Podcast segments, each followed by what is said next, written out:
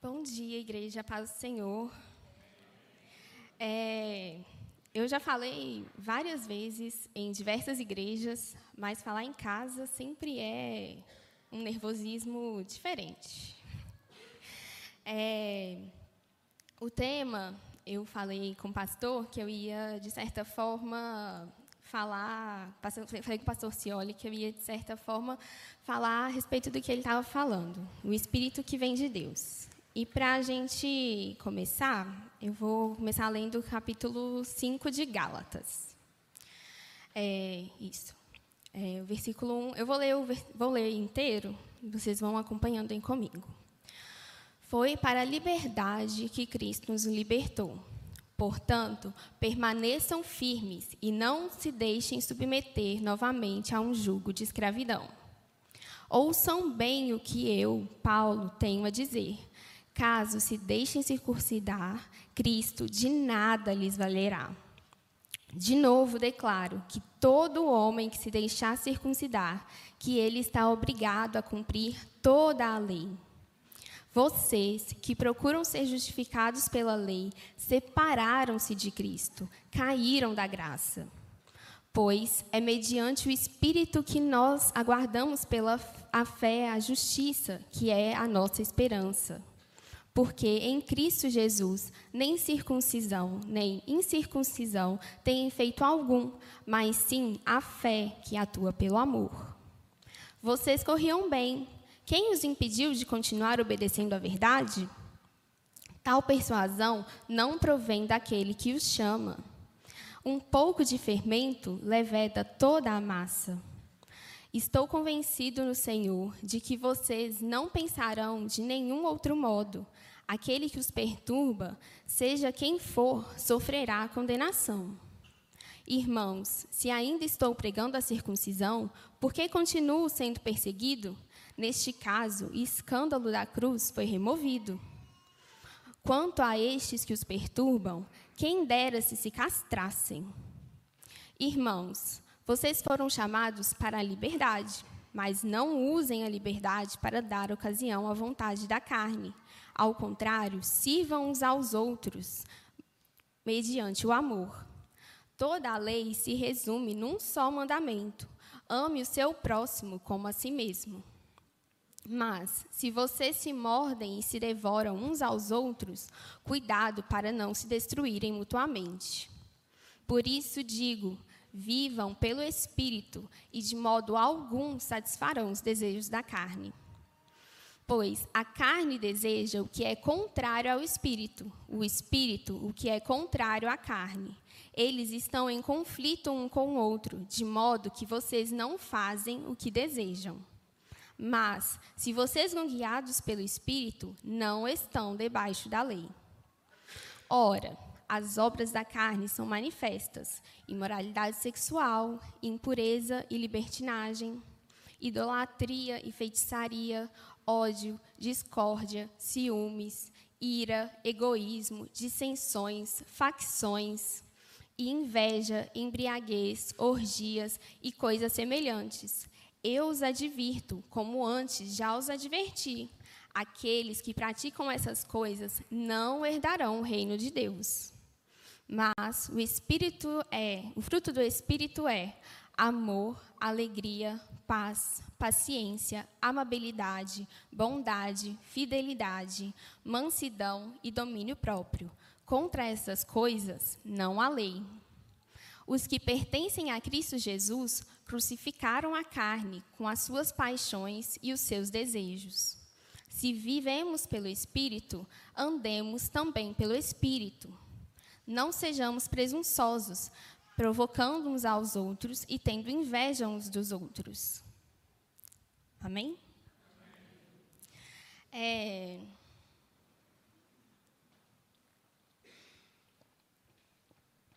Antes da gente continuar, vamos orar. Senhor Deus, obrigada pela tua palavra, obrigada, Deus, porque nós temos acesso a isso, que o teu Espírito fale através da minha vida nesse dia, que o Senhor abra os nossos olhos para aquilo que o Senhor tem para falar conosco nesse, nessa manhã. Em nome de Jesus. Amém. Bem, eu gosto muito de Gálatas. E o capítulo 5, apesar de ser uma leitura extensa, é uma leitura que é boa de ser feita inteira, porque o capítulo 5 de Gálatas conclui o raciocínio que Paulo está fazendo ao longo do livro. Bem, os Gálatas estavam é, se perdendo, apesar de Paulo ter, tido, ter falado com eles a, a, a respeito de Jesus há relativamente pouco tempo. E Paulo escreve essa carta num tom pastoral, mas ao mesmo tempo bravo. Ele é bem duro nessa carta. E eles tinham recebido, eles eram pagãos. Paulo foi lá, pregou para eles, eles receberam a Jesus. E a carta de Gálatas fala que nessa carta Paulo fala que ele que os gálatas de certa forma viram a crucificação e receberam a crucificação quase que como uma forma é, de uma maneira muito intensa. Era como se Cristo tivesse sido colocado crucificado diante deles. Então, eles viram a crucificação, mesmo que por meio de Paulo, de uma maneira muito intensa. E eles receberam aquela mensagem, se converteram verdadeiramente. Então, vieram outras pessoas, chamadas de judaizantes, e estavam falando para eles que eles precisavam cumprir a lei. Porque quando o evangelho começou a ser espalhado, só os judeus que criam em Jesus, porque Jesus veio dos judeus.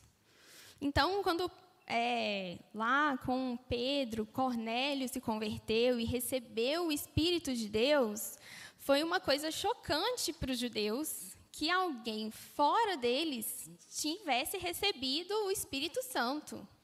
Porque na cabeça dos judeus, só os judeus iriam receber aquela promessa.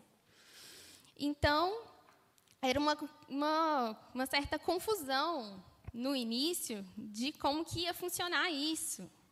E Paulo precisa afirmar nessa carta a autoridade dele como apóstolo, falando que ele era um apóstolo meio boca, de certa forma, porque ele tinha sido chamado por último que os outros apóstolos que tinham caminhado com Jesus durante todo durante a vida de Jesus, até que eram mais apóstolos que ele, mas que tinha sido Jesus que escolheu Paulo como apóstolo. Então, ele tinha autoridade de apóstolo sim, e que a palavra dele, apesar dele talvez não concordar tanto assim, era uma palavra que deveria ser considerada. E Paulo defende essa autoridade dele como apóstolo no início desse, desse livro e tem um relato que eu particularmente acho muito interessante, que é de Pedro e Paulo tendo uma pequena discussão quando Pedro vai visitar os irmãos em Gálatas, está ali comendo com os irmãos normalmente. Aí chegam uns judeus e Pedro se faz de judeu também, não como com gentios.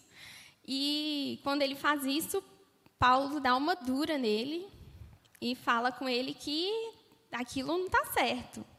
Se é para cumprir a lei, é para cumprir a lei. Se não é para cumprir a lei, então ele não vive como se ele fosse judeu, por que, que ele está querendo obrigar os gentios a viver como judeu? E aí é quando ele está explicando isso, quando ele está dando essa dura em Pedro, que tem a passagem mais famosa, uma das mais famosas desse livro, que é no capítulo 2, o verso 20, e também eu vou ler o verso 21. Fui crucificado com Cristo, assim já não, não sou mais, já não sou eu quem vive, mas Cristo vive em mim. A vida que agora vivo, vivo no que agora vivo no corpo, viva pela fé no Filho de Deus, que me amou e se entregou por mim. Mas presta atenção no 21. Não anulo a graça de Deus, pois se a justiça vem pela lei, Cristo morreu inutilmente. A gente lembra muito do 20, mas hoje eu quero chamar a atenção de vocês para o verso 21. Pois, se a justiça vem pela lei, Cristo morreu inutilmente. Então, no início desse capítulo, Paulo está concluindo o argumento dele de que a nossa salvação, que é aquilo que Jesus veio trazer, ela não vem de cumprir a lei, ela vem pela fé.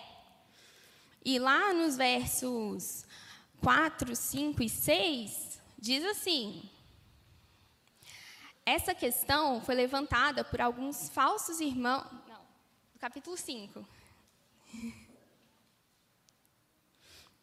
Vocês que procuram ser justificados pela lei, separaram-se de Cristo, caíram da graça.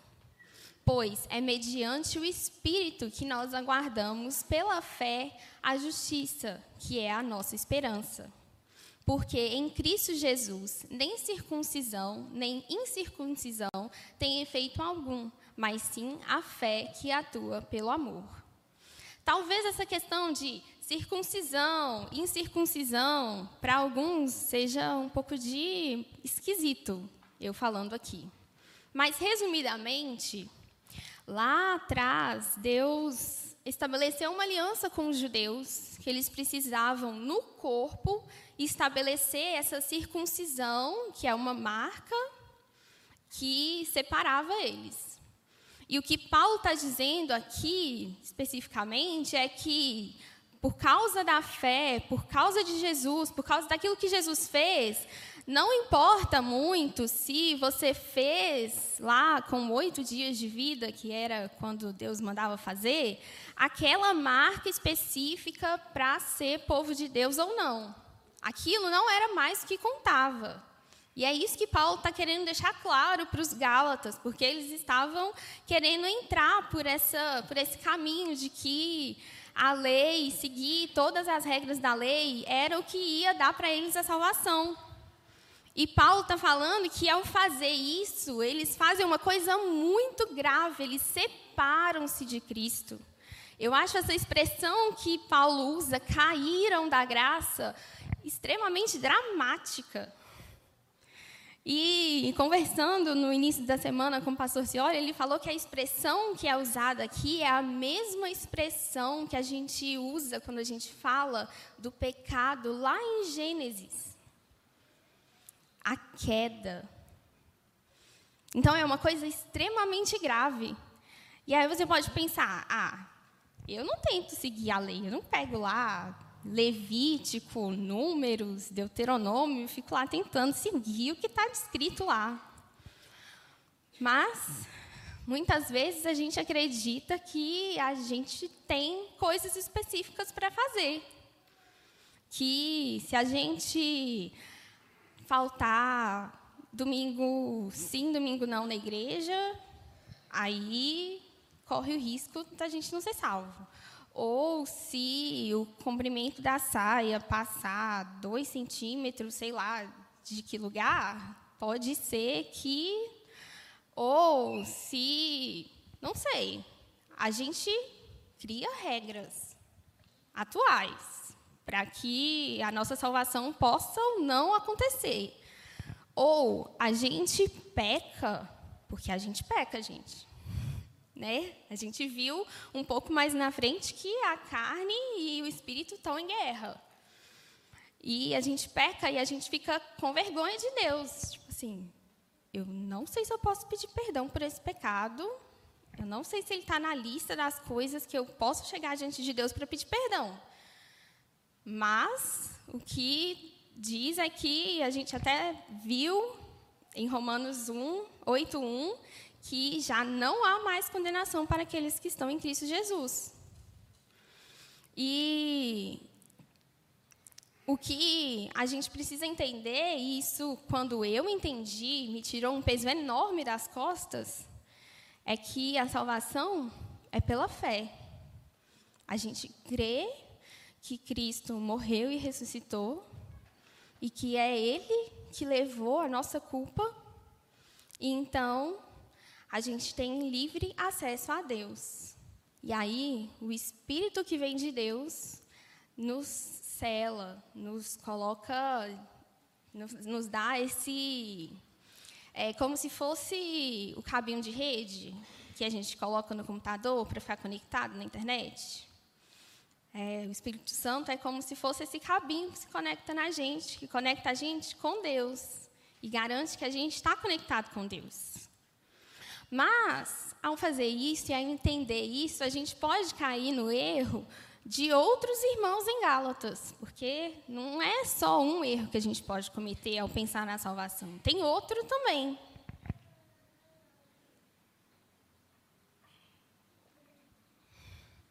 E lá no verso 13 do capítulo 5, diz assim: Irmãos, vocês forem chamados para a liberdade, mas não usem a liberdade para dar ocasião à vontade da carne. Ao contrário, sirvam uns aos outros mediante o amor. Porque se a gente está num momento em que a gente acha que qualquer coisa que a gente pisar fora da linha muitas vezes imaginária que a gente traçou, que a gente tem que seguir, a gente vai perder a salvação, a gente descobre que, na verdade, não é assim, a gente pode também pensar: então, o que eu faço não importa. Já que basta eu crer, eu digo que creio, e então o que eu faço, eu posso fazer o que eu quiser, né? Eu sou livre. Paulo está falando que foi para a liberdade que Cristo nos libertou, então vamos ser livres. Mas, sabendo que já era isso que a gente ia pensar, Deus já deixou aqui na Bíblia a instrução para que a gente não faça isso. É, não usem a liberdade para dar ocasião à carne. Mas usem essa liberdade para servir uns aos outros em amor. E você pode pensar comigo, mas qual que é a diferença entre o que, que uma coisa é oposta à outra? Por que, que servir aos outros em amor é oposto a dar ocasião à carne? E isso tem muito a ver com a lista de coisas que está dita lá em no, no versículo 19 em diante. Diz assim: Ora, as obras da carne são manifestas: imoralidade sexual, impureza e libertinagem, idolatria e feitiçaria, ódio, discórdia, ciúmes, ira, egoísmo, dissensões, facções, inveja, embriaguez, orgias e coisas semelhantes Bem, existem pelo menos umas três categorias de coisas aí. É as imoralidades sexuais, de maneira geral. E você percebe que se você serve ao outro em amor, você não vai cometer, você vai buscar não cometer as imoralidades sexuais de maneira geral. Então, isso isso é oposto a servir o outro em amor. E depois a gente tem um monte de coisa que diz a respeito de intriga, discórdia, ódio. Né? Temos ódio, discórdia, ciúmes, ira, egoísmo, dissensões, facções, divisões de maneira geral. E se você está assim, você está pensando em si mesmo e você está muito longe de servir o outro em amor. E inveja, embriaguez, orgias, continua muito longe de estar tá servir o outro em, de servir o outro em amor. E eu, particularmente, por muito tempo olhei para essa lista e para algumas outras que tem, algumas outras cartas, e pensei assim: tá bom, então temos aqui uma lista, então vamos ficar longe dessa lista. Né? Está escrito, ó, no final desse versículo 21, está escrito assim: Eu já os adverti, eu os advirto, como já os adverti, aqueles que praticam essas coisas não herdarão no reino de Deus. Então, já que quem pratica essas coisas não é do reino de Deus, a gente olha para essa lista, observa ela bem direitinho. Vamos fazer aqui, ó, a lista de coisas que não pode ser feita. E aí a gente fica longe dela. Olha só que coisa simples. Aí se eu não faço essas coisas, eu fico bem. Então, olhando lá para a primeira coisa, de que é pela fé e não pelo que eu faço que eu sou salva, eu comecei a perceber que, na verdade, essa lista de coisas aqui, imagina a lista de coisas, ela não está falando exatamente ou só de uma lista de coisas. No final dela tem e coisas semelhantes. Então, ela está dizendo não que essa lista de coisas é as coisas imperdoáveis. Essas coisas aqui, se você fizer, não tem jeito. Não, não é isso. Essa lista de coisas está dizendo que as pessoas que não vão herdar o reino de Deus, ou seja, as pessoas que não creem, são as pessoas que praticam essas coisas. Elas se parecem com essa lista. Ela é só um exemplo, mas elas, essa lista de coisas representa as pessoas que não conhecem a Cristo, que não têm fé. Porque logo em seguida, a gente tem o quê? O fruto do Espírito. Porque o Espírito que vem de Deus gera em nós, produz em nós uma outra lista de coisas, que é amor, alegria, paz, paciência, amabilidade, bondade, fidelidade, mansidão e domínio próprio. E sabe uma coisa curiosa dessas coisas que o Espírito de Deus produz em nós? Elas não transgridem a lei de Deus. Para mim, por muito tempo, esse final contra essas coisas não há lei era só um detalhe. Mas é isso que quer dizer o que o fruto, o Espírito de Deus produz em nós, não transgride a lei de Deus.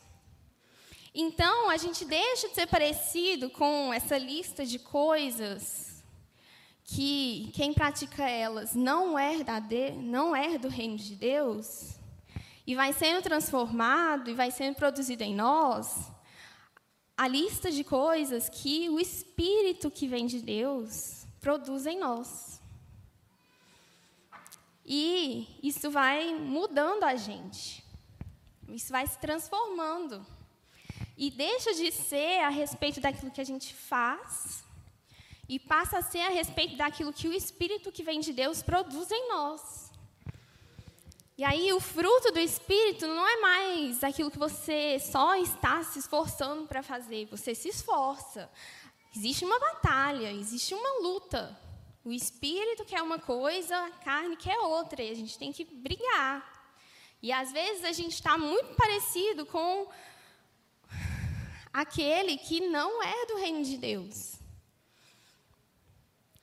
E existe essa possibilidade.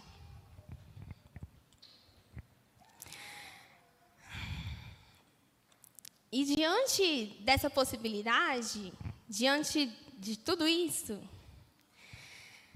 existem algumas respostas possíveis. A minha primeira pergunta é: você já conhece Jesus Cristo? Você já entregou a sua vida para Ele? Você crê que Jesus Cristo é o Filho de Deus? Você recebeu o Espírito Santo?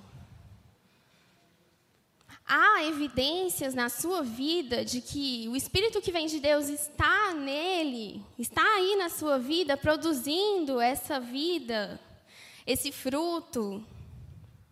Ou você olha para a sua vida e parece muito mais com essa vida aqui, longe de Deus. Se você não conhece a Cristo, eu te convido a conhecer esse Cristo. A Bíblia fala dele. Os evangelhos falam a respeito da vida dele. Mas se você conhece a Cristo, você vai me dizer assim: não, eu conheço a Cristo.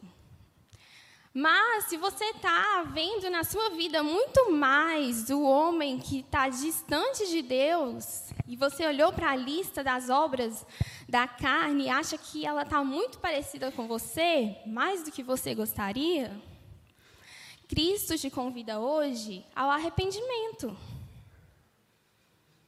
A arrepender-se.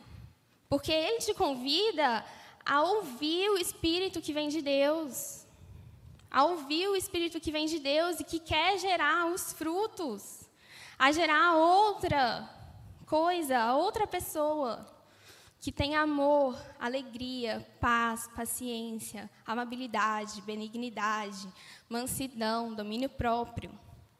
Essas coisas não transgridem a lei, a promessa de Deus, lá em Ezequiel, é que o Espírito dele ia transformar os nossos corações de pedra em corações de carne e colocar a lei dele no nosso coração.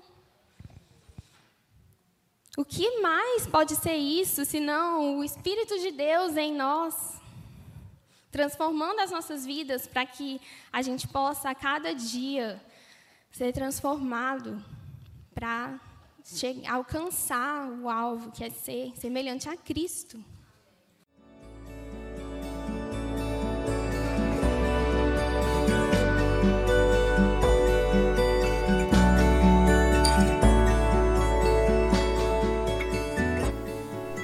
A Igreja Batista do Bom Retiro tem plena convicção de que a palavra de Deus é poder para salvar e transformar vidas. Nosso desejo é que essa mensagem tenha alcançado seu coração para saber mais sobre quem somos e em quem acreditamos, acesse ibbrpatinga.com.br.